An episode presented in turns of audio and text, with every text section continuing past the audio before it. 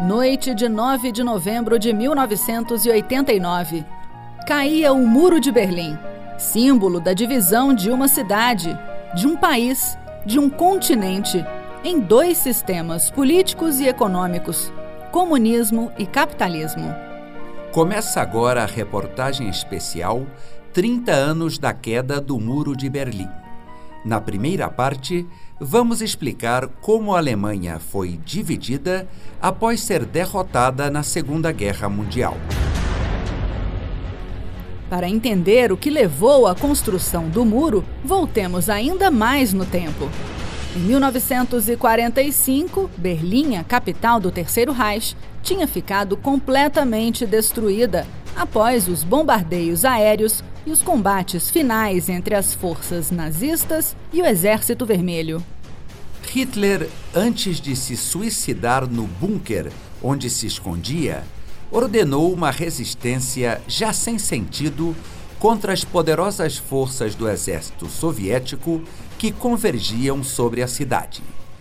Em 1 de maio, a rádio alemã anunciava a morte do ditador e no dia 8 era oficializada a rendição.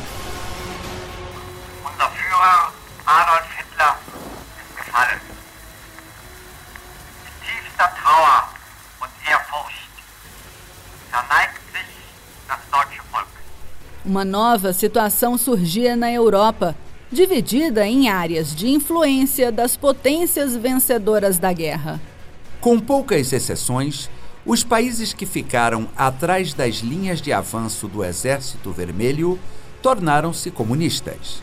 As potências vencedoras dividiram o território alemão em zonas de ocupação, como explica o embaixador da República Federal da Alemanha no Brasil, Georg Witschel. Nós, Alemanha, nós começamos a guerra e perdemos a guerra. Por isso, os quatro poderes mais importantes, os inimigos da Alemanha, os Estados Unidos, a União Soviética, o Reino Unido e, depois de alguns meses, também a França, dividiram a Alemanha em quatro setores. Mesma coisa em Berlim, quatro setores. Então, havia uma ocupação do território total da Alemanha pelas quatro forças aliadas. Não havia nenhum governo alemão, então foi uma derrota total. De modo geral, os britânicos ocuparam o noroeste da Alemanha, os franceses o sudoeste. O centro e o sudeste ficaram em poder dos americanos. O leste da Alemanha foi ocupado pelos soviéticos. E Berlim, capital da Alemanha unificada desde 1871, também foi dividida. Berlim, localizada na zona de ocupação soviética, recebeu um status especial em função de sua importância e foi dividida em quatro zonas, os chamados setores. A Berlim, mais tarde chamada de Berlim Ocidental, era formada pelos setores americano, britânico e francês. A Berlim Oriental, como foi conhecida depois, representava o setor soviético. Os antigos aliados começam a se distanciar e a Guerra Fria entre os Estados Unidos e a União Soviética torna-se uma realidade pelas diferenças fundamentais existentes entre eles, como destaca o embaixador alemão. Estados Unidos, Inglaterra e França, três países democráticos, três países, digamos, capitalistas, três países com um governo democrático eleito, e, por outro lado, uma ditadura brutal a ditadura do Josef Stalin, um sistema comunista. Os soviéticos bloqueiam Berlim Ocidental e, para abastecer sua população de alimentos e outros produtos de primeira necessidade, os norte-americanos e outros países criam uma ponte aérea que dura praticamente um ano. Mas a divisão da Alemanha apenas se concretiza oficialmente em 1949 com a formação de dois estados, a República Federal da Alemanha, no lado ocidental, e a República Democrática Alemã, na parte oriental. Georg Witschel lembra como os aliados ocidentais decidiram criar a República Federal da Alemanha. A decisão foi tomada de permitir os alemães no oeste de erguer um governo de eleger de uma maneira democrática um novo Congresso e também de introduzir uma própria moeda, o Deutschmark. Só alguns meses depois da fundação da República Federal de Alemanha, a União Soviética permitiu o mesmo de também estabelecer um Estado, a República Democrática Alemã, que era um sistema socialista comunista sob a tutela da União Soviética. Na próxima parte da reportagem especial 30 anos da queda do Muro de Berlim, vamos ver como as duas partes da Alemanha se desenvolveram de forma bem diferente e como aumentaram as fugas para o lado ocidental.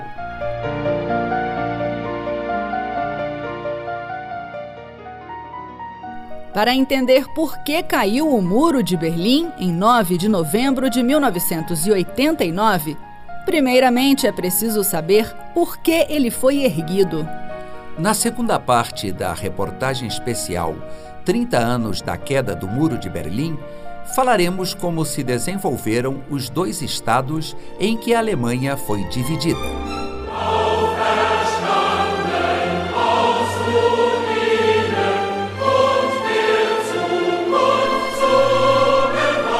Vocês estão ouvindo o hino da República Democrática Alemã, a Alemanha comunista, que surgiu em 1949 na parte do país sob ocupação soviética.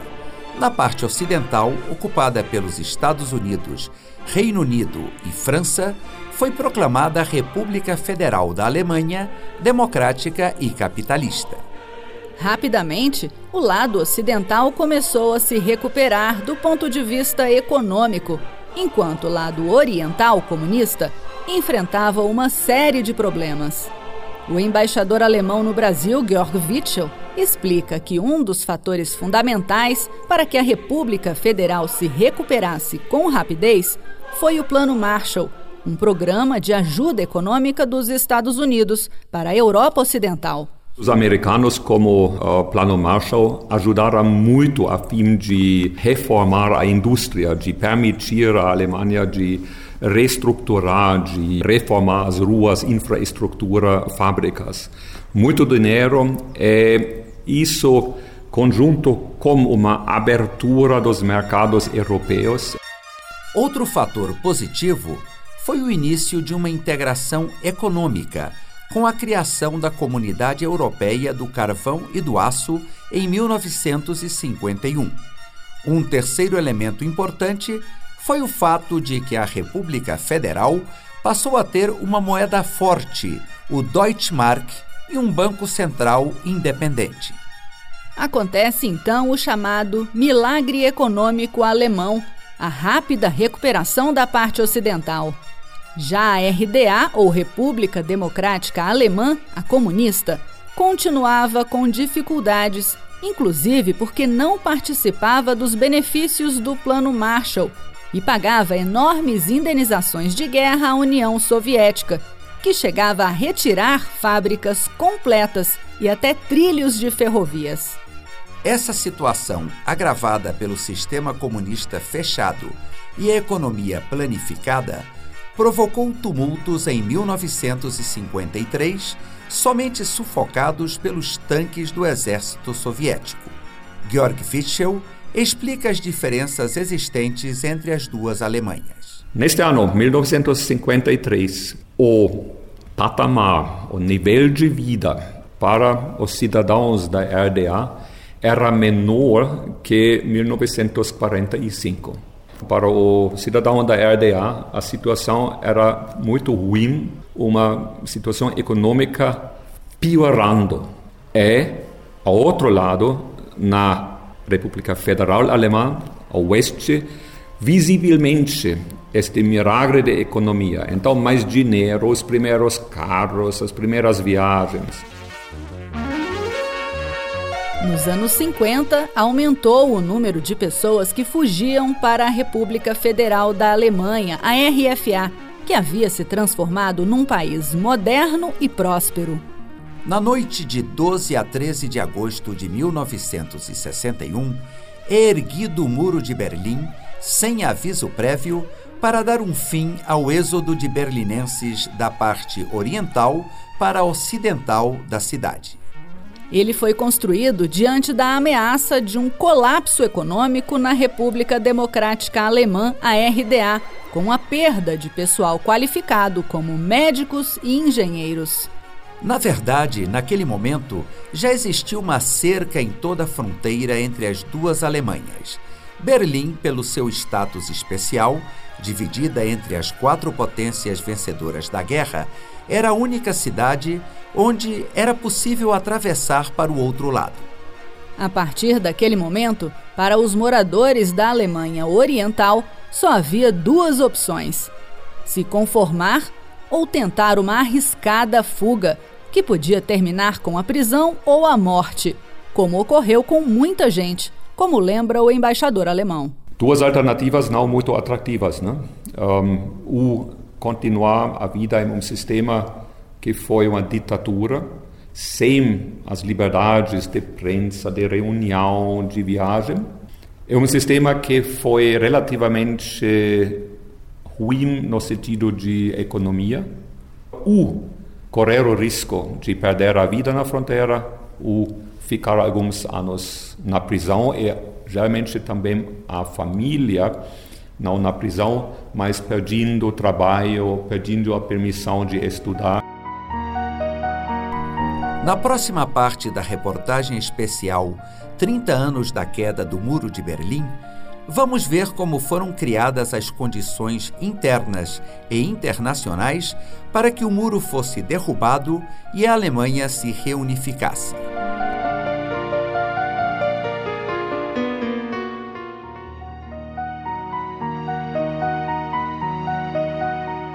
O Muro de Berlim existiu durante 28 anos e 88 dias e simbolizou a divisão da Europa e do mundo em dois sistemas políticos, sociais e econômicos: capitalismo e comunismo.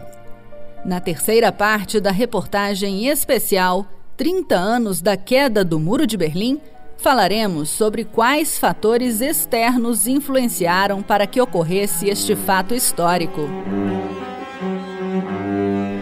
Até a construção do muro, quem não gostasse do regime comunista tinha a opção de passar para o lado capitalista, o que foi feito por mais de 2 milhões e meio de pessoas entre 1949 e 1961. Depois só havia duas opções: se conformar ou tentar uma arriscada fuga. No início, o muro desempenhou bem sua função de impedir a saída de mão de obra qualificada para o Ocidente. A vida material melhorou entre 1960 e 1970 para os alemães orientais, embora no Estado comunista a produtividade fosse bem inferior à da Alemanha Ocidental. O embaixador alemão no Brasil, Georg Witschel, explica que o regime comunista da RDA, a República Democrática Alemã, compreendeu que era preciso oferecer mais produtos de consumo e outros benefícios à população. A RDA e também a União Soviética compreendiam que se tem que melhorar a vida na RDA.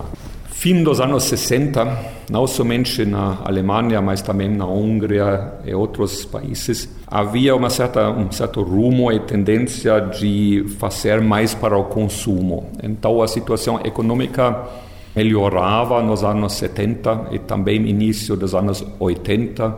Importação de carros do oeste, um pouco mais de viagens, mais apartamentos. Saúde e educação gratuitas e aluguéis subvencionados pelo Estado ofereciam uma certa segurança aos cidadãos.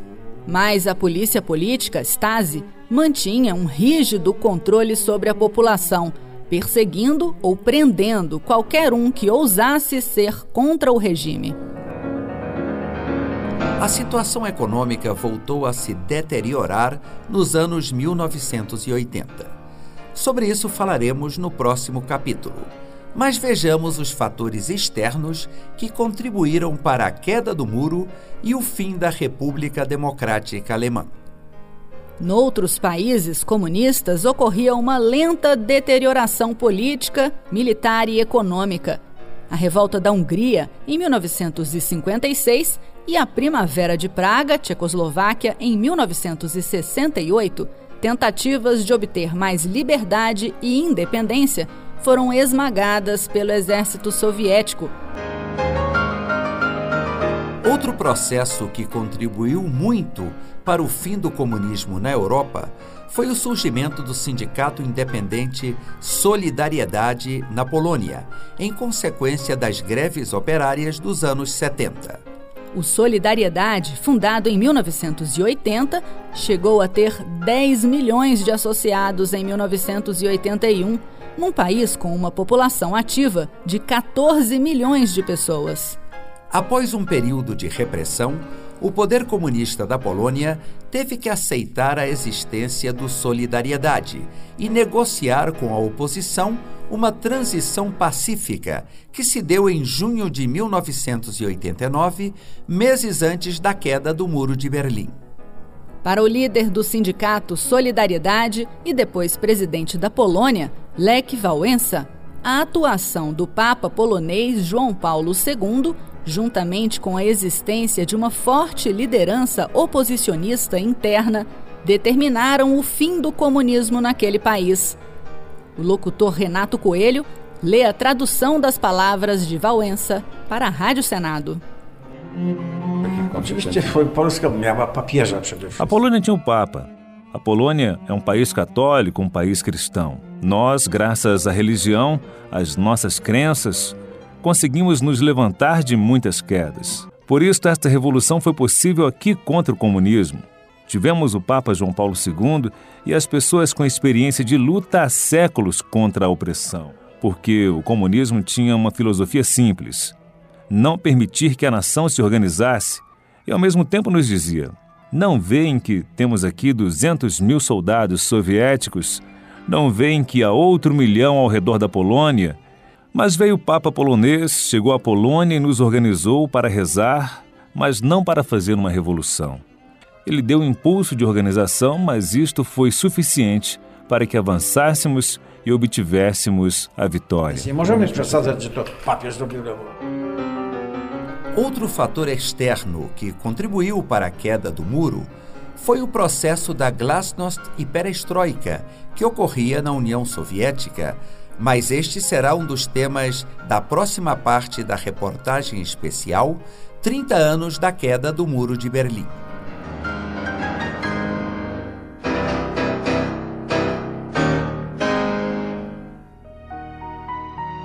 Em 1989, as condições tinham se deteriorado tanto na Alemanha Oriental quanto noutros países comunistas europeus. Na quarta parte da reportagem especial 30 anos da queda do Muro de Berlim, falaremos sobre a situação existente e o que aconteceu naquele dia histórico. Fator externo decisivo para a queda do muro foi o processo de glasnost e perestroika que ocorria na União Soviética sob o comando de Mikhail Gorbachev. Ele estimulava as mudanças nos demais países comunistas e dava a entender que não haveria intervenções militares como as ocorridas na Hungria e na Tchecoslováquia no passado. O regime comunista começou a ruir ao longo da Europa Oriental de forma pacífica. Foram os casos, por exemplo, da Hungria e da Tchecoslováquia, com sua Revolução de Veludo, assim como da Polônia e outros países. A exceção foi a Romênia, onde a derrubada do ditador Nicolae Ceausescu se deu já em dezembro de 1989, em meio a muita violência. O conflito entre opositores e seguidores do regime provocou mais de mil mortes e Ceausescu e sua esposa foram fuzilados após um julgamento relâmpago. Ouçamos um trecho do seu último discurso público até ser interrompido pela multidão e tentar fugir. Manifestar populare din București, considerând aceasta ca o Ce? Alô? Alô? Alô? Alô? A crise do petróleo nos anos 70 precipitou o surgimento de graves problemas econômicos na Alemanha Oriental. Sem recursos naturais, teve que direcionar à exportação seus melhores produtos alimentícios, têxteis e manufaturados. O endividamento saltou de 12 bilhões de marcos em 1970 para 123 bilhões em 1988, às vésperas da queda do muro. Enquanto aumentavam na Alemanha Oriental as manifestações populares pedindo democracia, milhares de cidadãos aproveitaram a abertura noutros países comunistas para usar seus territórios a fim de alcançar a Alemanha Ocidental. Na Tchecoslováquia e a Hungria, em especial, jogaram a pá de cal na chamada cortina de ferro. No caso húngaro, ao cortar o alambrado que a separava da Áustria capitalista. A situação econômica e política se tornava insustentável na Alemanha comunista. Assim, em 18 de outubro de 1989, o líder supremo Erich Honecker, de 77 anos, era substituído por Egon Krenz, de 52. Sob pressão, ele decide iniciar um processo de reformas, incluindo a liberalização das viagens. Os acontecimentos se precipitam no dia 9 de novembro. Numa coletiva à imprensa internacional, diante de uma pergunta despretensiosa, o porta-voz do governo alemão oriental, Winter Schabowski, deixa escapar o seguinte: äh, haben wir uns dazu entschlossen, heute äh, eine Nós decidimos hoje uma regulamentação que permita a todo cidadão da República Democrática Alemã viajar ao exterior através dos postos fronteiriços. Isto entrará em vigor imediatamente. Alle Grenzübergangsstellen der DDR zur BRD bzw. zu Berlin-West erfolgen. Não era bem assim. O processo deveria ser mais organizado, mas a notícia é divulgada pela televisão da Alemanha Ocidental e milhares de cidadãos alemães orientais se colocam diante de um dos principais postos fronteiriços, exigindo sua abertura. À meia-noite, todos os postos na linha que dividia Berlim estão abertos. As pessoas dançam sobre o muro até de manhã. Nos dias seguintes, ele é pouco a pouco derrubado a golpes de picareta.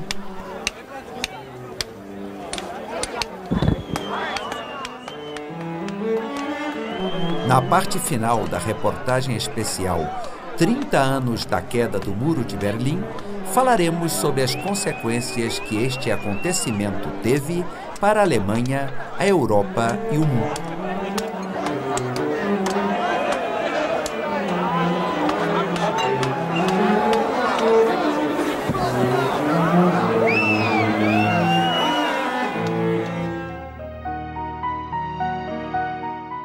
Noite de 9 de novembro de 1989, caía o Muro de Berlim, símbolo da divisão de uma cidade, de um país, de um continente, em dois sistemas políticos e econômicos: comunismo e capitalismo. Na quinta e última parte da reportagem especial 30 anos da queda do Muro de Berlim, falaremos sobre as consequências deste fato histórico para a Alemanha, a Europa e o mundo.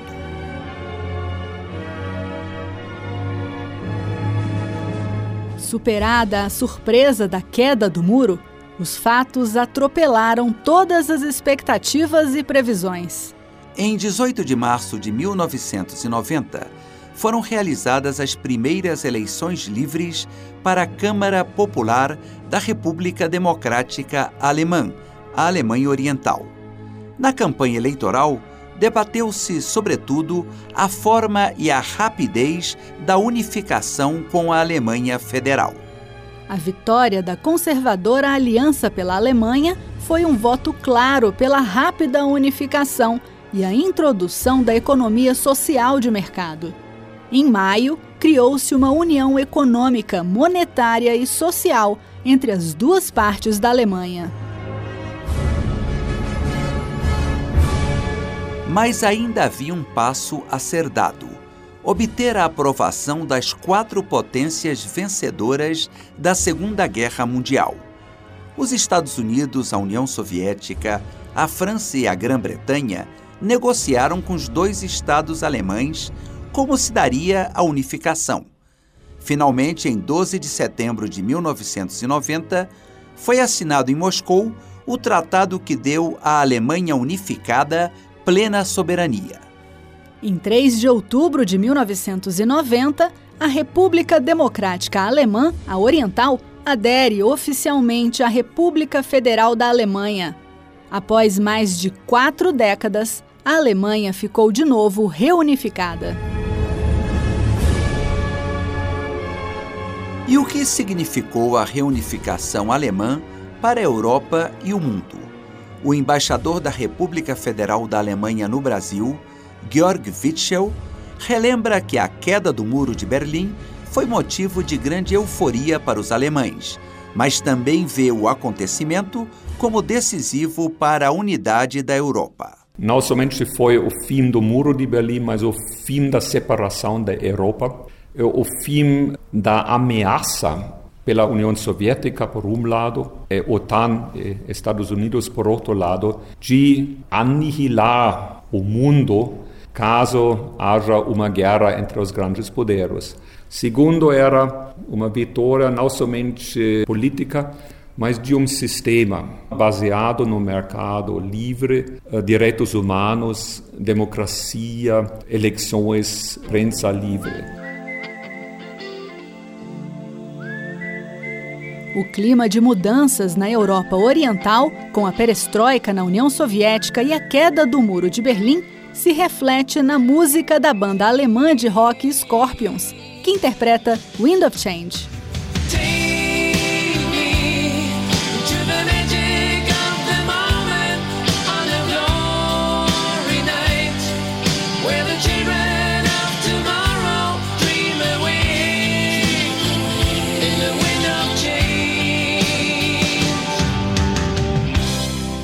A importância da queda do muro e do fim da Guerra Fria também é destacada pelo embaixador da União Europeia no Brasil, Ignacio Ibáñez. O fato que em 1939 esse muro caiu abriu grandes esperanças. Do outro lado do muro acabaram as ditaduras eh, comunistas que foram muito fortes e muito negativas para todos os países do Oeste e para os países do, do Oeste eh, foi uma oportunidade para recuperar uma, uma relação histórica que tínhamos com muitos desses eh, países do outro lado do, do muro e muitos desses países agora são é, parte da União Europeia, são é, membros muito ativos da União Europeia.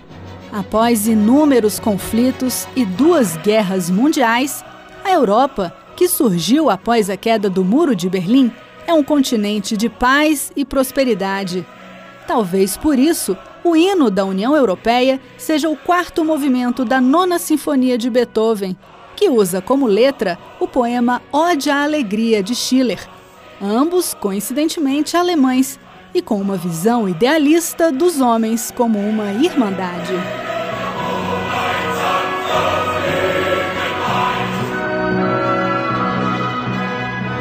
Termina aqui a reportagem especial 30 anos da queda do Muro de Berlim, transmitida em cinco partes pela Rádio Senado. Reportagem Ivan Godoy. Apresentação Ivan Godoy e Raquel Teixeira. Edição Paula Groba. Trabalhos técnicos André Menezes.